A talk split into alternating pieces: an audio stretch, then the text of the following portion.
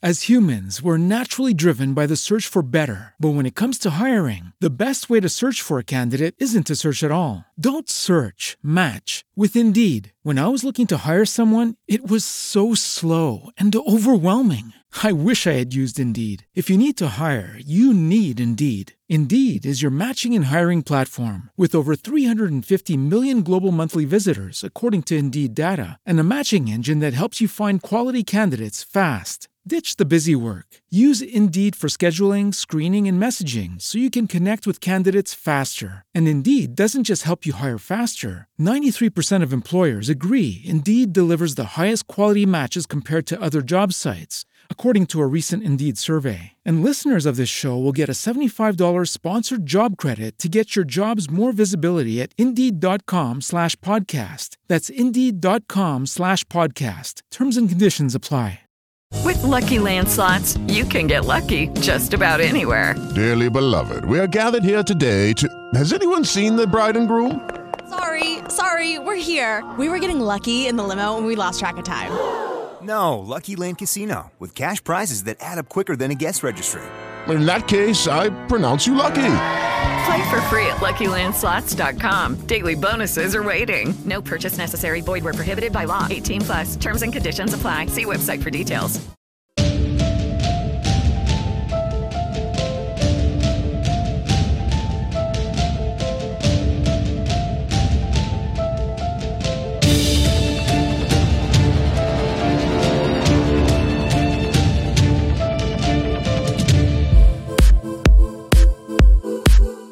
¿Qué tal amigos, amigas? Muy buenas tardes, bienvenidos a Conexión Fiscal. Soy Napoleón Chiqui, conductor de este programa. Y como todos los jueves me acompaña Zaira Darinka. Hola Zaira, ¿cómo estás? Hola, ¿qué tal? Muy bien. Me da mucho gusto estar aquí con ustedes y saludarlos de nuevo. El día de hoy tenemos un tema muy importante, ya que vamos a hablar de los actos simulados para encubrir una relación de trabajo. Así que no se lo pierdan y acompáñenos. Así es, efectivamente amigos y amigas, vamos a hablar de esos actos simulados, que también se les llama actos jurídicos, que veremos qué tanto son jurídicos, qué tanto no, simulados para encubrir una, una relación de trabajo. Muy bien, y vamos a tener un invitado especial también, pero antes de continuar vamos a una pausa y regresamos. Esto es Conexión Fiscal. Comenzamos.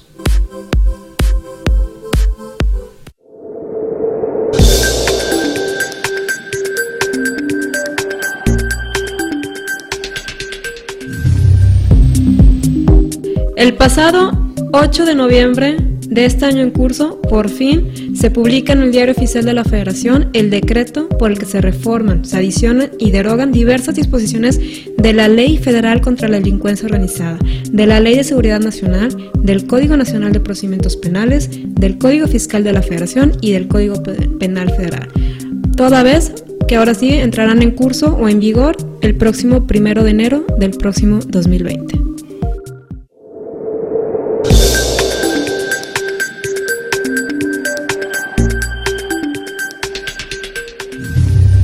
Muy bien amigos, pues estamos de regreso y como lo mencionamos al principio de ese programa, hoy vamos a hablar de los actos jurídicos simulados para encubrir una relación de trabajo.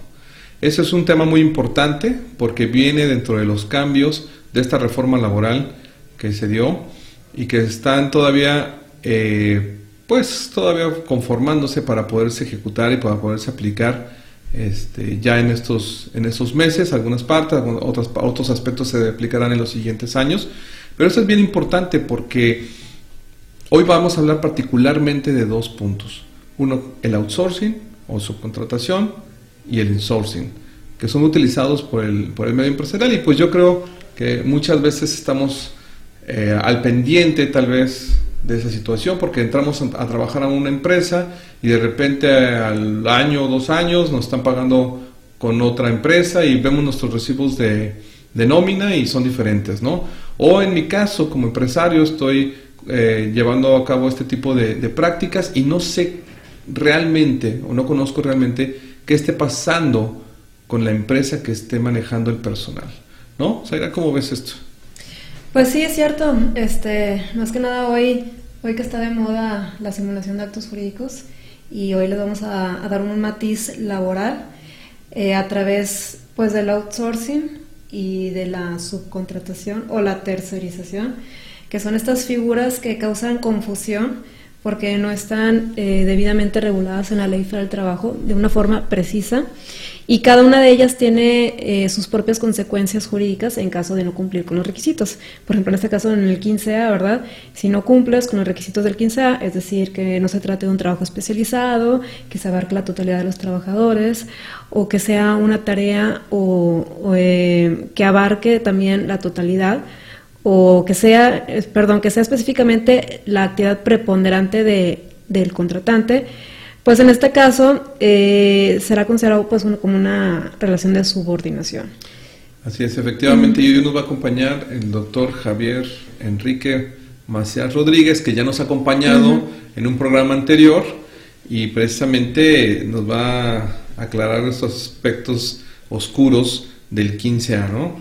O no oscuros, sino esta parte que, que ha puesto desde el año 2012 a la fecha a temblar a muchas empresas y que ahora para los efectos de, de todos esta, estos cambios de la reforma laboral y el paquete económico fiscal para 2000, el paquete económico que incluye cambios fiscales para 2020, pues al parecer la, el gobierno viene más fuerte ahí, ¿no? Y las declaraciones que ha hecho Napoleón Gómez Urrutia acerca de considerar el, el outsourcing como, como delincuencia organizada, ¿no?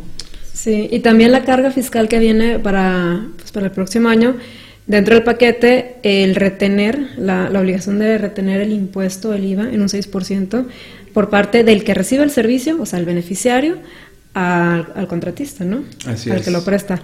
Entonces, para, para tener conocimiento y para identificar y cumplir con nuestras obligaciones, es importante saber en qué supuesto nos encontramos. Nos encontramos en una subcontratación laboral o una tercerización y causa IVA, no causa IVA, o sea, este aspecto también fue muy sonado, yo creo que desde, ¿qué será? 2017, ¿verdad? Que salió la jurisprudencia o el tribunal de del estado de Jalisco. Así es, del tercer circuito. Del tercer circuito. Entonces, desde ahí, se cuenta que se hizo el boom y este y empezó a sonar y la autoridad empezó a, a, detectar y a revisar y a considerar ciertos aspectos que únicamente son aplicables en materia laboral, pero los trajo a la materia fiscal. Así es. Pues muy bien amigos, ese es el tema del día de hoy. Eh, vamos a, a, una pausa y regresamos con nuestro invitado en la entrevista con el doctor Javier Enrique Macías Rodríguez. No se vaya, continúe con nosotros, esto es Conexión Fiscal, regresamos.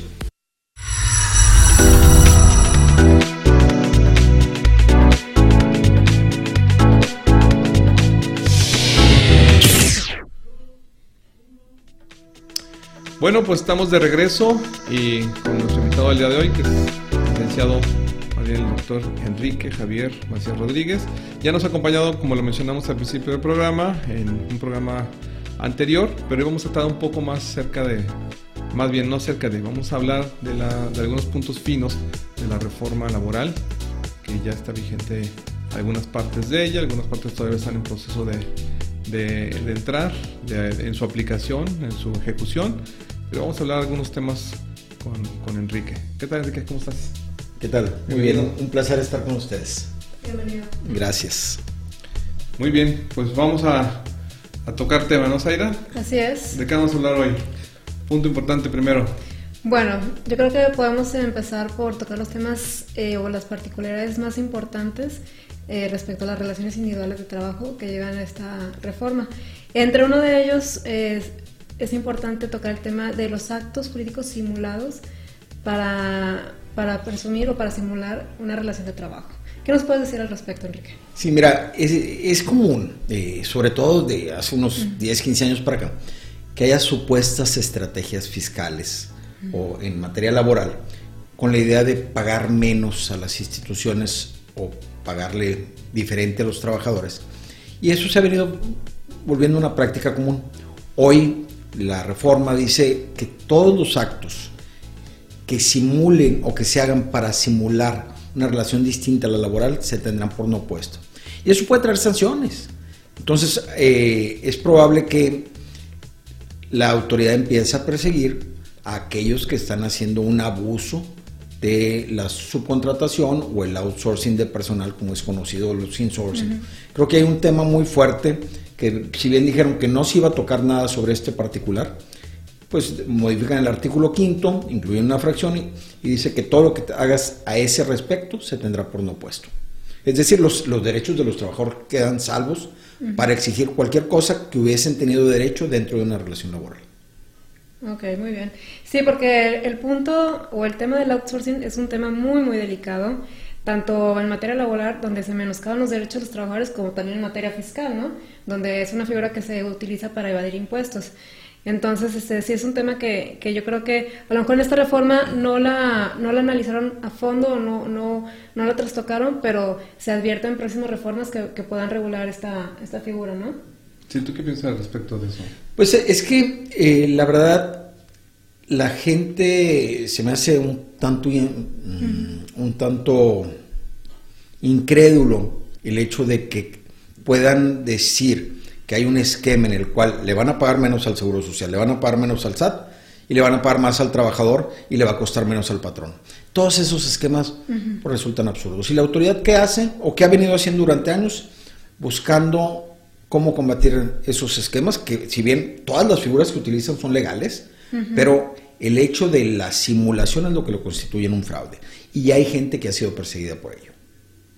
Sobre todo si pasamos una empresa donde decimos nuestra nómina es de 10 pesos y al día siguiente está en otra empresa y vale 2 pesos. Eso es absurdo. Claro. Sí, claro. Sí, eh, pero a ver, explícame un poquito más lo que comentabas al principio. ¿Cómo, cómo está la situación? ¿Cómo quedó? Es que no entendía muy bien lo que estabas diciendo. Sí, eh, textualmente se le agrega una fracción al artículo quinto que dice que, no se, que, se que se tendrá por no puesto todas aquellas estipulaciones que digan, por ejemplo, en la fracción que se le agregó, dice, encubrir una relación laboral con actos jurídicos simulados para evitar el cumplimiento de obligaciones laborales y o de seguridad social. Entonces, ya hoy el legislador dice, ¿sabes qué? Pues sí nos damos cuenta. El problema es que son muchos. Y van a empezar a, con distintos esquemas a tratar de cerrar la pinza para que el, no se engañe a las autoridades y sobre todo que no se engañe a los trabajadores. Sí, es que esa es la parte que me llama la atención porque, ok, básicamente si, si ellos detectan que un acto es, es simulado, una, un outsourcing de planeación agresiva, cosas de ese tipo, lo detectan ellos, entonces esos efectos serán los que vienen en la norma.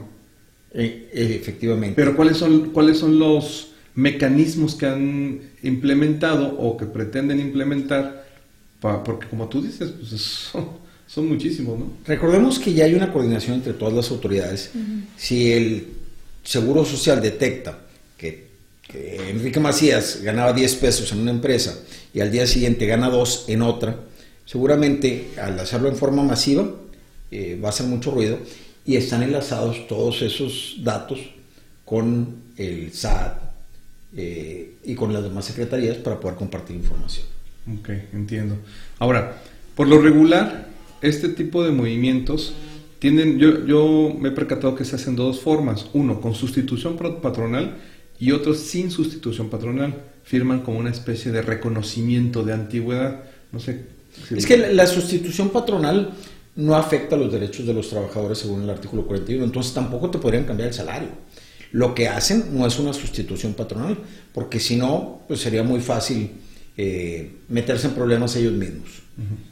Lo que hacen es terminar una relación laboral con un patrón y poner una nueva relación laboral con un patrón distinto, con la idea de establecer condiciones también distintas, pero que suelen ser atractivas para los trabajadores, porque a lo mejor al trabajador que hoy gana no sé, 20 pesos, le quedan 17 y le dicen, si te vienes con nosotros te van a quedar 18, aunque vas a cotizar con eh, la mitad. Y, eso ha envuelto a muchos trabajadores, pero no se dan cuenta que pues hay un futuro adelante y que eso hace que en sus cuentas individuales cada vez aporten menos y es un detalle que hemos estado perdiendo el cuidar nuestros recursos que tenemos en las cuentas individuales al grado tal que hemos preguntado a algunos jóvenes en qué eh, se encuentran y no tienen la menor idea. Claro. Mucho menos de cuánto tienen ahorrado. Pero ese aspecto puede perjudicar eh, en el reconocimiento de la antigüedad de los trabajadores, o sea, para el, el patrón. Pues sobre Es todo... un acuerdo no- interno entre ellos, a veces. ellos están renunciando. Así es. Y el, y el problema es que eh, mm, al no cotizar correctamente, seguramente si esto continúa, si la autoridad no pone un alto, vamos a tener en el futuro un país de viejitos pobres, sin ningún recurso, porque nadie puso atención a lo que deberíamos de poner atención. Ahora, en la parte de... En esa parte la entiendo, ¿no? Renuncian, terminan la, la- la relación patronal, laboral, y entran a otra nueva empresa. Pero, ¿qué pasa con esos que te mencionaba? Que ni sustitución, ni este... Bueno, sí, es, es- es lo mismo, ¿verdad?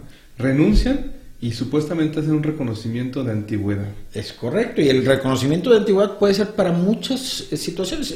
Simplemente si no lo determinamos, pues será abierto. Pero ¿qué pasa si sí determinamos que es para efecto de vacaciones nada más? El día que termina su relación laboral le van a decir, oye, pero aquí tienes seis meses, aunque tuviera 10 años en otra empresa. Entonces tenemos que tener cuidado. Hay muchos abusos, hay mucha gente con pocos escrúpulos que, que lo único que estaba buscando es hacer dinero a costa del dinero del trabajador o a costa del dinero del seguro social o a costa del dinero del, De la Secretaría sí, de Hacienda. Ok, o sea, ya entendí. El, el punto es la forma en que se redacta esa, ese reconocimiento supuesto de antigüedad. Es correcto. Ok.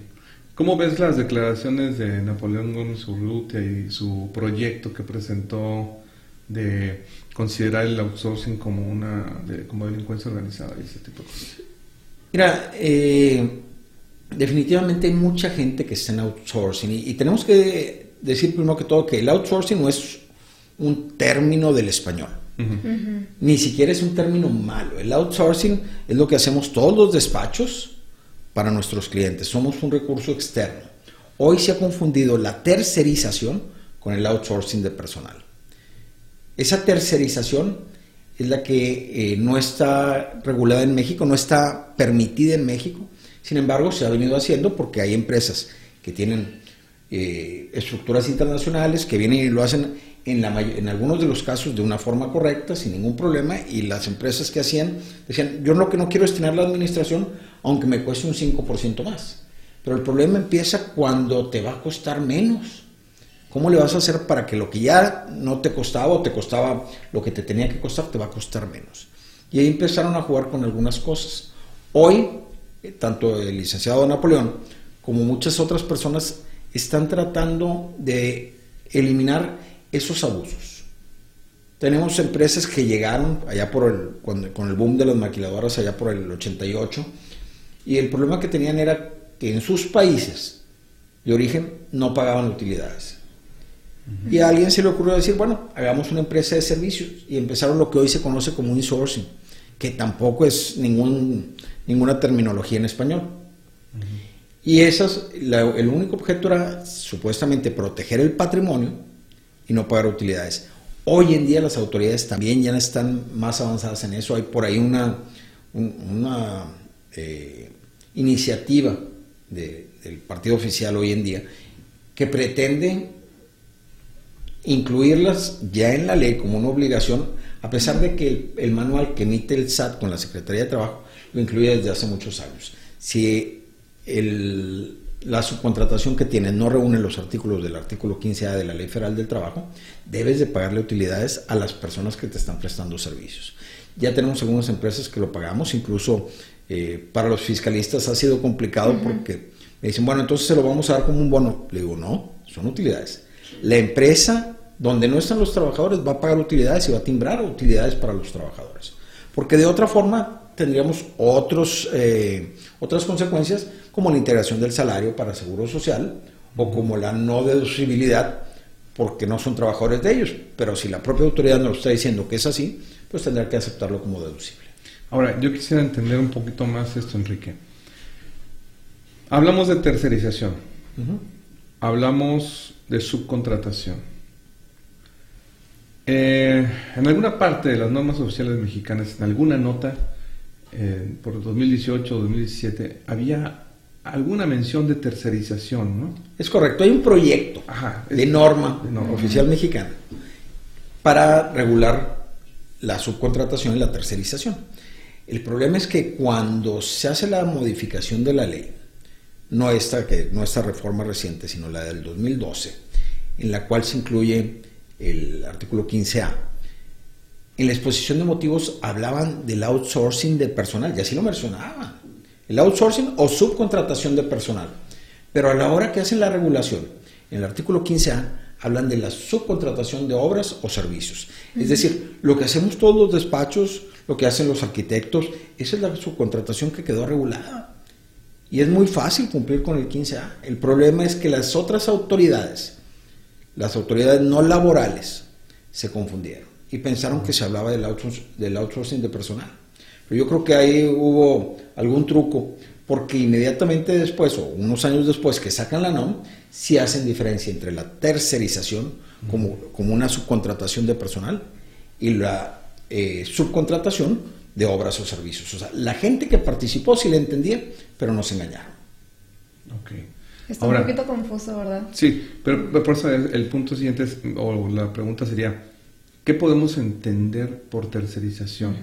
Precisamente lo que hoy todo el mundo entiende como outsourcing, es la tercerización. Eso que hoy no se vale en México porque no está regulado y ni siquiera podemos decir que lo podemos hacer porque la ley prohíbe o considera que el trabajo no es un artículo de comercio, por lo tanto no podríamos venderlo ni rentarlo. ¿Y esto no está regulado en el 15A? No, no, definitivamente no. Nada más habla de subcontratación de obras o servicios. Donde sí está regulado es en el 15A de la ley del Seguro Social, que el Seguro Social dijo, a ver, a mí no me importa que hagan, pero páguenme. Entonces ahí fue donde nos perdimos. Hoy se criminaliza a los que somos proveedores de servicios, que somos un outsourcing en los términos reales. El outsourcing es algo muy bueno, somos especialistas, les conviene más a las empresas tenernos a nosotros como abogados externos que tener un, cuerpo de abogados interno, porque a lo mejor no tiene el trabajo para justificar. Entonces, eso es el outsourcing y eso se vale y se utiliza en todo el mundo y se utiliza desde siempre. Podríamos, pensar, ah, Podríamos pensarlo así, por ejemplo, la tercerización descansa como en una prestación de un servicio este, independiente o profesional. Y la, y, perdón, y la subcontratación en la subordinación. ¿Puede hacer esa distinción? No, no, no. La tercerización es lo que hacen empresas en las cuales tú tienes tu negocio, pero no quieres tener a los trabajadores ahí. Yo llego con mi empresa, una empresa de tercerización, yo contrato a los trabajadores que te van a servir a ti. Entonces tú eres el beneficiario de la obra o del servicio. Pero eh, yo soy el patrón, yo aparezco como patrón a pesar de solamente ser el patrón en papel, porque los trabajadores están contigo, los trabajadores eh, son subordinados tuyos, los trabajadores van a tu empresa, entonces lo único que estamos haciendo es una tercerización. Y en esa tercerización, que se utiliza en muchos países, en México no está correctamente regulada, incluso podríamos decir está prohibida. Okay. ¿Y esa tercerización de que se está hablando no se encuentra en el 15A? No, porque el 15A habla de obras o servicios, no de personas. En la tercerización tú dices, yo necesito una secretaria y yo te digo, bueno, yo voy a contratar a la secretaria en mi empresa para que te preste servicios a ti, vaya contigo, va en el horario que tú digas y es tu secretaria, pero yo la contraté y está en mi nombre. Ok, bajo ese concepto entonces tercerización sería el manejo de recursos humanos. Con la supuesta responsabilidad patronal. Hoy en día... Eh, pues hay muchas tesis que hablan de que el beneficiario del obra de los servicios es solidariamente responsable o bien es el patrón. Lo que decía hace, rato de, de, lo que traen algunas personas, pues es precisamente decir, ¿sabes qué? Es el patrón. No le busques por donde él es el patrón y que pague todo. Oye, que es que lo quiere pagar a través de un tercero, bien, pero que le pague utilidades y que le pague correctamente y que le pague lo mismo que tienen sus trabajadores. Entonces, eso va a hacer que... Eh, todos esos esquemas. As humans, we're naturally driven by the search for better. But when it comes to hiring, the best way to search for a candidate isn't to search at all. Don't search, match with Indeed. When I was looking to hire someone, it was so slow and overwhelming. I wish I had used Indeed. If you need to hire, you need Indeed. Indeed is your matching and hiring platform with over 350 million global monthly visitors, according to Indeed data, and a matching engine that helps you find quality candidates fast. Ditch the busy work. Use Indeed for scheduling, screening, and messaging so you can connect with candidates faster. And Indeed doesn't just help you hire faster. 93% of employers agree Indeed delivers the highest quality matches compared to other job sites, according to a recent Indeed survey. And listeners of this show will get a $75 sponsored job credit to get your jobs more visibility at Indeed.com slash podcast. That's Indeed.com slash podcast. Terms and conditions apply. Se vuelvan más caros. Y ahora sí el patrón podrá optar por decir, si me dejan utilizar la tercerización, pues sabré yo que me va a costar más caro. Pero más barato es absurdo. Hoy hay muchos esquemas supuestamente legales que al final todos terminan siendo una simulación. Ok. Y ahora, ¿qué eh, podríamos entender por esta parte de la intermediación que menciona por ahí del artículo 12 de la Ley Federal del Trabajo? Bueno, e, es- eso obviamente tiene muchos años y probablemente salga sobrando la reforma al 15A porque ya teníamos alguna forma de regulación en todo eso. Y el intermediario pues, está definido como la persona que contrata o participa en la contratación de otros para que preste servicios a un patrón.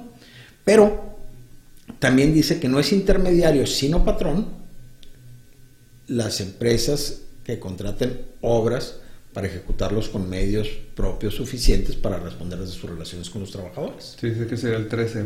Sí. Y, y dice, en caso contrario, sean solidariamente responsables. Es decir, cuando no tienen los bienes propios suficientes, el intermediario es solidariamente responsable con quien recibe el beneficio. ¿Y los medios propios suficientes a qué se refiere? a, a poder pagar. Hoy, por ejemplo, en el, después del 15A, vienen en los requisitos que verifiques que cuenta con medios propios suficientes para responder. Y no nada más eso. Dice que verifiques que cumple con las disposiciones en materia de seguridad y salud. Recordemos, como lo, lo vimos en la sesión anterior, que tenemos más de 40 normas. Si los patrones no lo saben o no las verifican en sus empresas, mucho menos van a ir a verificar si sus terceros las están cumpliendo. Claro. Claro.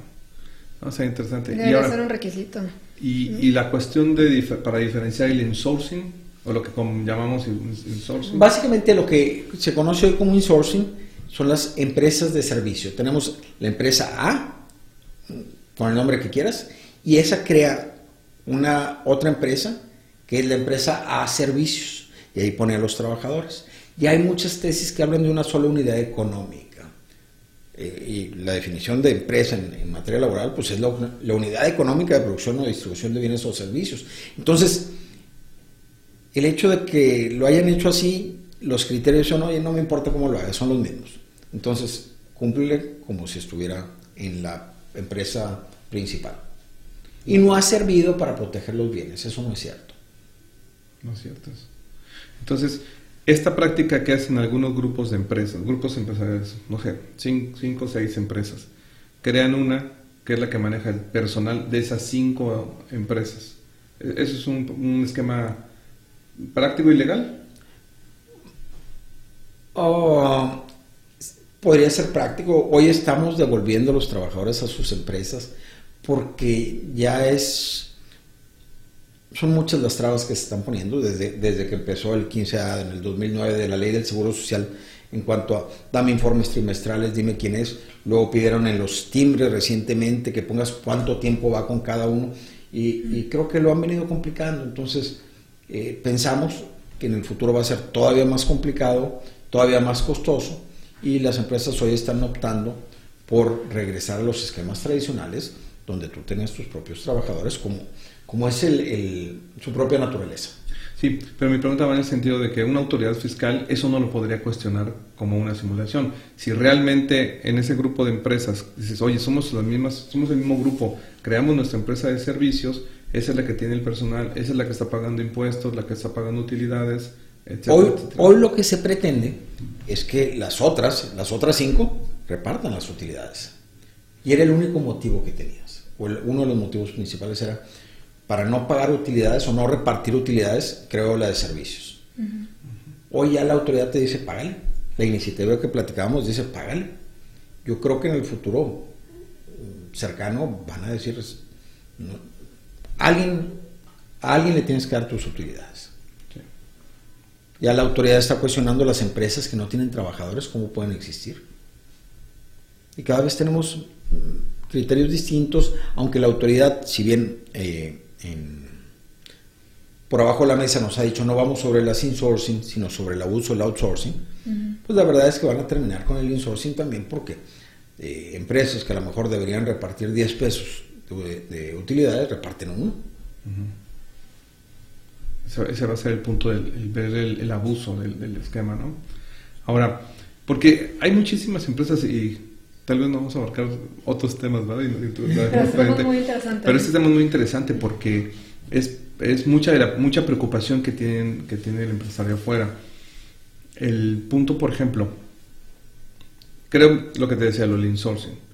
Y me revisan las otras cinco empresas y no tienen trabajadores, solamente tienen personal administrativo, de confianza.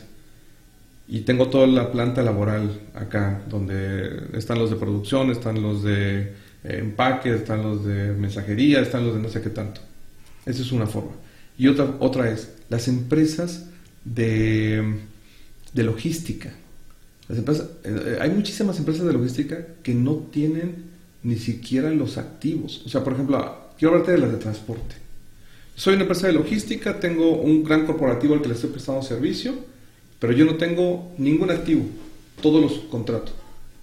¿Sí? pequeños transportistas vienen, ellos hacen los fletes y yo estoy en medio, yo facturo todos esos fletes, todo ese servicio como logística, a mí me lo pagan y yo le pago a ellos. ¿Cómo ves eso? Bueno, eh, creo que transporte, salvo a las empresas transportistas, no es una actividad propia de ninguna empresa. Y es un servicio que se puede subcontratar sin ningún problema. Si lo hace un tercero y para ello requiere a otras personas, creo que es, válido. Y cada uno podrá tener su propia utilidad. Cada uno está prestando sus servicios. Pero estamos hablando de algo que sí cumple con, con lo que la propia ley dice para considerarlo dentro de la subcontratación legal. Es decir, que sea un servicio especializado, el transporte lo es, que no se hagan actividades similares en la empresa. Y creo que también se da, o sea, sabes que yo contrato transporte o bien porque no me alcanza o bien porque no tengo. Y tercero, pues que no sea toda la empresa, y no es toda la empresa. Es, es lo mismo que, que, hacemos en los despachos de abogados o en los de contadores, donde dicen, bueno, pues sí, aquí tengo un departamento de contabilidad, pero la contabilidad o la auditoría me la llevan afuera, es válido, son servicios especializados. Como, como tradicionalmente eran los servicios de seguridad o limpieza. ¿Para qué voy a contratar yo a un vigilante o a tres vigilantes si hay empresas que me los traen? Si falta uno, me ponen otro y además eh, ellos les dan los uniformes y les ponen las cámaras y, y tienen toda la infraestructura para darle seguimiento que a mí me saldría muy caro. Así es como el outsourcing debe ser. Eso es la naturaleza del outsourcing. Ok, entonces eh, especificamos que 15A se habla de obras y servicios. Así es. Subcontratación de obras, subcontratación de servicios. Sí, pero, nunca subcontratación de personas. Eso. Eso es lo que no puedo decir. ¿Sabes qué? A ver, mándame tres auxiliares contables, dos secretarias, eh, un director. Eso es lo que no se vale. Eso es lo que no está regulado. Okay. ¿Y eso en dónde cae? ¿En tercerización? Eso sería la tercerización. Que, insisto, la gente que redactó la reforma del 2012 lo entendía. Porque son los mismos que luego participaron en la norma y eso sí diferenciaron entre la subcontratación y la tercerización. Pero en la Ley Federal del Trabajo no, no hay un artículo específico que regule esa tercerización, ¿verdad? Ninguno. No, no. Fíjate, eh, teníamos pensando, habíamos pensado que tal vez allá por el por el 13 o 15 tal vez estuviera regulando esto, pero no lo toca. No, no, no, insisto. Dice que el trabajo no es un artículo de comercio. Entonces, ¿cómo vamos a comerciar con el trabajo de otros? Ahora, el 13 es, obviamente existe antes que el 15A. 15A es, como tú dices, ¿no? De 2012, Para, para, acá. ¿Qué nos regula entonces el 13? Cuando habla de prestar servicios este, con elementos propios y necesarios. Recordemos que todas las legislaciones traen un, origen. Y hay, por ejemplo, en la rama de la construcción, uno va y le decía al, albañil, oye, me haces una pared, y el albañil se encargaba de conseguir la gente para que le ayudara a hacer la pared. Entonces ahí teníamos ciertas figuras que quedaban eh, en el aire.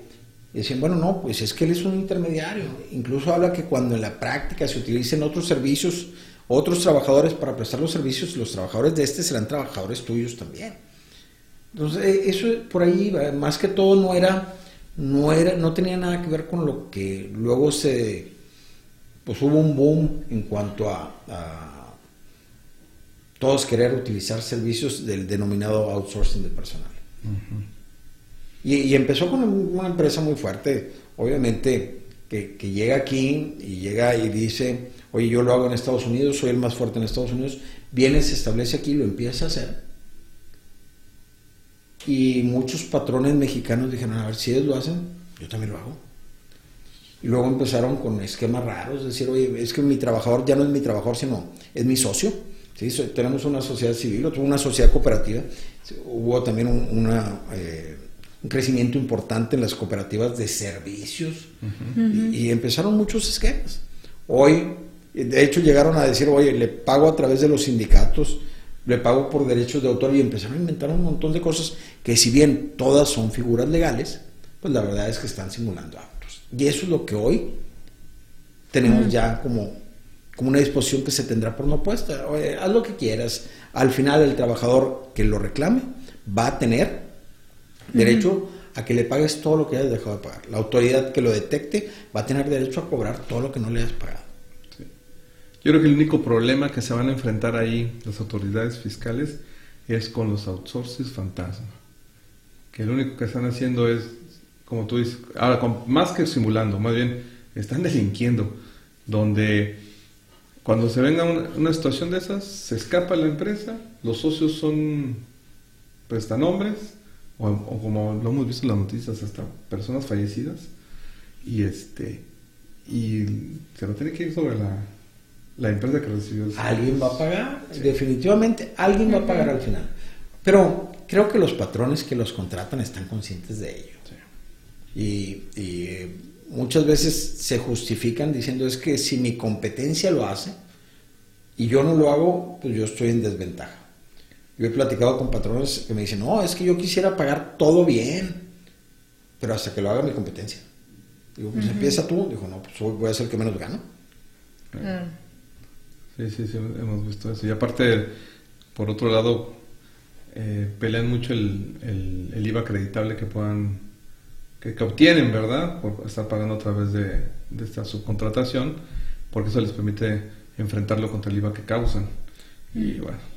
Que, por ahí ya tuvimos la tesis de que no causaba IVA si se trataba de, de subordinación. Eh, entonces, pues creo que, creo que nos falta camino por recorrer. Es cierto que hay un grupo muy poderoso el día de hoy que quiere tumbar todos esos esquemas. Y eh, no sé si sean bien intencionados, espero que sí, espero que lo hagan por proteger los derechos de los trabajadores y no por otro tipo de intereses. Pero si es así, bueno, pues tenemos dos opciones. Una es regúlalo, permítelo, eh, dale seguimiento para que lo puedas eh, controlar. Y la otra es elimínalo. Sí. Si, te vas por una u otra, eh, pues vas a poder actuar. Hoy en día todos son pequeños pasitos que se están dando y en lugar de, como coloquialmente se dice, entrarle al toro por los cuernos, están tratando de entrarles por otros lados, que a lo mejor da resultados en, no sé, 7, 10 años, pero que va a seguir perjudicando a mucha gente mientras no hay una solución total. Sí. Sí, y yo creo que sería bueno tener otra plática, Enrique, porque esto va a dar pie a analizar el enfoque que se tiene con el mejorar los salarios en México y derivado de estos convenios internacionales de los cuales México es parte. Porque, como tú dices, si no se le entra al toro por los cuernos en el tema de, del abuso que se ha hecho con el llamado outsourcing, los salarios en México no van a mejorar nunca. Yo, yo, creo que definitivamente la reforma 2019 y la norma para la prevención de riesgos psicosociales tiene mucho que ver con la mejora de condiciones de trabajo. Y, Y bueno, es tan fácil como asomarnos aquí a la frontera, la tenemos a 200 kilómetros. ¿Cómo es posible que el salario mínimo, brincando la frontera, por una persona que trabaja más o menos lo mismo que nosotros, esté arriba de 30 mil pesos y aquí esté en 3 mil pesos? Es absurdo. Absurdo y Es Por eso nuestros socios comerciales dicen, vamos a jugar, pero bajo las mismas reglas. Y sí, todo lo que se está haciendo tiende a mejorar las condiciones de trabajo, lo cual sería muy bueno para todos, incluyendo a los patrones. Hay gente que teme porque desafortunadamente lo que consideramos la fortaleza de México para que venga inversión extranjera es la mano de obra barata. Entonces nuestra fortaleza es pagar mal. Es un absurdo para todos. Si nuestra fortaleza fuera la mano de obra calificada, si nuestra fortaleza fuera la capacidad de nuestra gente, la entrega de nuestra gente, los valores de nuestra gente, pues, estaríamos en otro México. Así es. Pues muy bien, Enrique. Ha llegado el. El tiempo como siempre, muy rápido. Te agradecemos mucho tu presencia. ¿Cómo ves? ¿Aceptas otra invitación? Será un placer. Bueno, pues ya te consideramos casi casi de casa. Gracias. Muy bien. Y te agradecemos mucho este, tu participación. Agradecemos también la presencia de Zaira. Amigos, pues es el tiempo de concluir nuestra entrevista, pero ha quedado abierta la invitación para el doctor Enrique Macías que nos acompañe en otra sesión más de Conexión Fiscal. Vamos a, a una pausa y regresamos con las conclusiones. No se, no se vayan.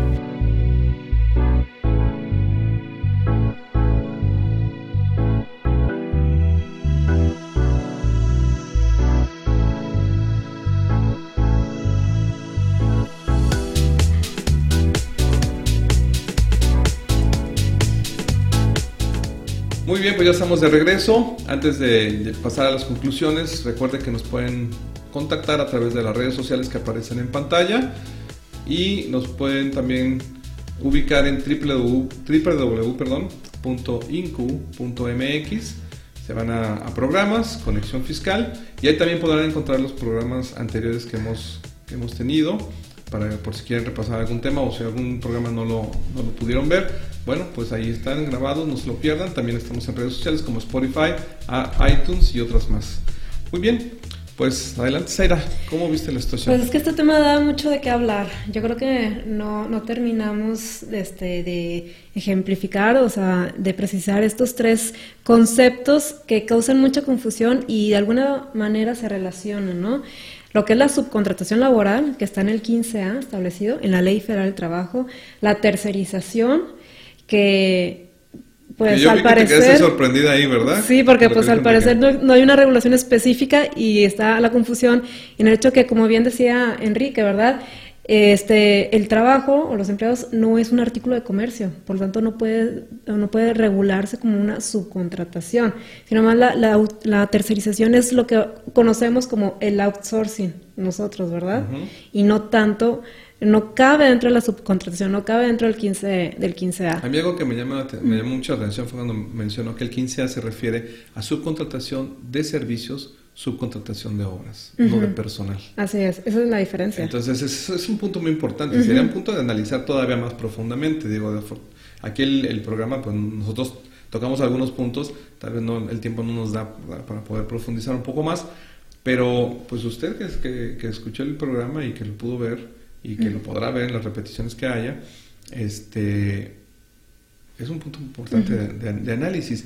Y te comento porque, pues, no sé si igual el auditorio que, que nos está viendo y, y tú, Zaire, y, y yo, en alguna ocasión, a mí me pasó algo, ¿no? Que, que llegaban unos trabajadores de una empresa y me decían, oiga, este, ¿usted sabe de cuestiones laborales? Digo, no, pues más o menos no me dedico tanto a eso, pero podemos platicar. Me dice, oiga, ¿sabes qué? Es, es que fíjese que, que hace, tengo seis años trabajando en esa empresa y ya van cuatro empresas que me están pagando mi sueldo. Luego, a ver, ¿cómo está eso? Sí, es que miren, empecé trabajando y me daban un recibo de nómina de esta empresa. Y luego, a los dos años, de esta otra empresa. Y al año, de esta otra empresa. Y, y de repente ya eran cuatro empresas en un lapso menor de seis ¿Y años. la antigüedad? que- eh, ajá, la y antigüedad de ese trabajador, o sea, Y es lo ¿dónde que- queda? Lo, lo que hablaba, por ejemplo, Enrique, ¿no? Dice, oye, este, tú vas a tener la- el personal, ok, perfecto, pero le vas a pagar las, las utilidades, ¿verdad? Claro. A mí un punto que me inquieta y que siempre me ha inquietado es el hecho de que, por ejemplo, en materia fiscal, todas las obligaciones que van relativas al outsourcing, siempre en la ley te lo establece como eh, la subcontratación laboral que cumple con los requisitos del 15A. Entonces, ¿qué pasa si no nos encontramos o no cumplimos con esos requisitos del 15A y, nos, y estamos en el supuesto de tercerización? ¿Qué quiere decir esto? Que entonces no estamos obligados, por ejemplo, a la retención del IVA, este, al autoaplicativo informático otra vez, o sea, para darle a conocer a nuestros contratantes el pago de, de, tanto de IVA como la retención de impuestos, etcétera, o sea, y otras más obligaciones que derivan de la subcontratación. No sé si me explico un poquito en esto, que yo creo que ahí es donde está la línea y a lo mejor la autoridad fiscal no, no se va a meter más a fondo porque pues sería un perjuicio para ellos en cuanto a la recaudación. Pero si nos vamos a la estricta, a la interpretación estricta, si no estamos dentro del 15A, y si no nos encontramos, entonces no somos obligados de todas esas obligaciones que te establece las leyes fiscales. Así es, y Enrique nos hacía una diferenciación entre lo que era el 15A de la Ley Federal del Trabajo y el 15A de la Ley de Seguro Social. Y no alcanzamos a, tocar el punto de la, del 15A de la Ley del Infonavit, que también es, es este, es ah, muy similar. Si tú ves las tres, los tres artículos, los, los casi son muy parecidos. Pero él decía, dice AIMS, en el caso de AIMS, dice a mí, ok, perfecto, no sé cómo se manejan ustedes, pero a mí me van a pagar, ¿no? Entonces, desde 15 de la ley de Seguro Social, habla de ese tema de, de pago, de, de, cuotas de seguridad social, independientemente de cómo sea la relación y cómo se manejen en cuanto a la cuestión laboral, ¿verdad? Independientemente de que 15A mencione esto, aquello, lo otro, a mí me van a pagar. Entonces, eso es interesante porque nos nos pone en la situación a nosotros de poder de, de, de, deber analizar, del, deber de analizar estos, estos, eh, eh, esos eh, preceptos legales que regulan esta situación en particular. 15A de la Ley de Seguro Social, 15A de, 15 de la Ley del IVA, de la Ley, perdón, del Infonavit y 15A de la Ley del Trabajo. Así es. Sí, yo creo. Pues muy bien. Pues, Zaira. Se nos, acabó, el tiempo, ahora sí. Bueno, pues amigos, muchas gracias por estar con nosotros, gracias por, por ser parte de, de, Conexión Fiscal y también de tener la preferencia de seguirnos y de estarnos acompañando cada semana. No se pierdan nuestra siguiente emisión, también los diferentes programas que tenemos en INCU. Pues como les mencionaba, pueden entrar a www.incu.mx, programas, y va a encontrar diferentes programas con diferentes temáticas. El fiscal, pues bueno, pues Conexión Fiscal, Napoleón Chiqui, el conductor de este programa, les agradecemos mucho su atención y nos vemos la próxima semana. Continúa con nosotros, muchas gracias.